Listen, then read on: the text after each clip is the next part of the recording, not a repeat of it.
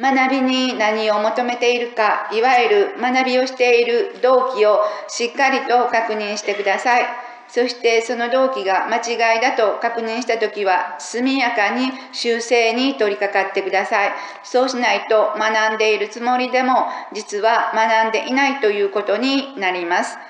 動機の確認、そして修正、これは非常に、非常に重要です。動機の確認、そして修正、本当に大切なことです。学びに何を求めているか、本当に喜びだけで学んでいるのか、しっかりと自分に問うてください。その上で、瞑想を、まあ、正しい瞑想を継続して、これだ、この道しかないと自分の中ではっきりと感じたならば、もうまっすぐにその感じたものをより深く、より強く、より広く自分の中で育むようになさってください。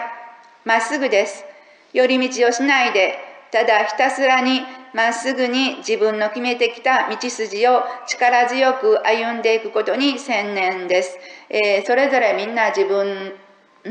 あの決めてきてるんです。こういう、うん、道順をたどって、えー、250年、300年につないでいくということをもう決めてきたから、こうやって今世、えー、大工留吉の肉と同時期に肉を持って学びに集い、えー、学び始めたんです、えー。そういう自分の決めてきた道筋をしっかりと、あのー、完遂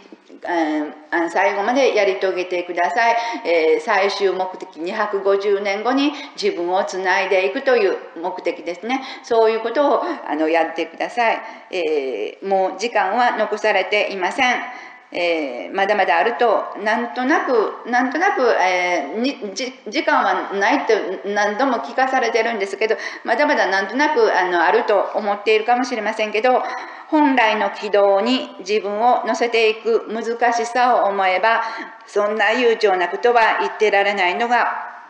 現実だと思います。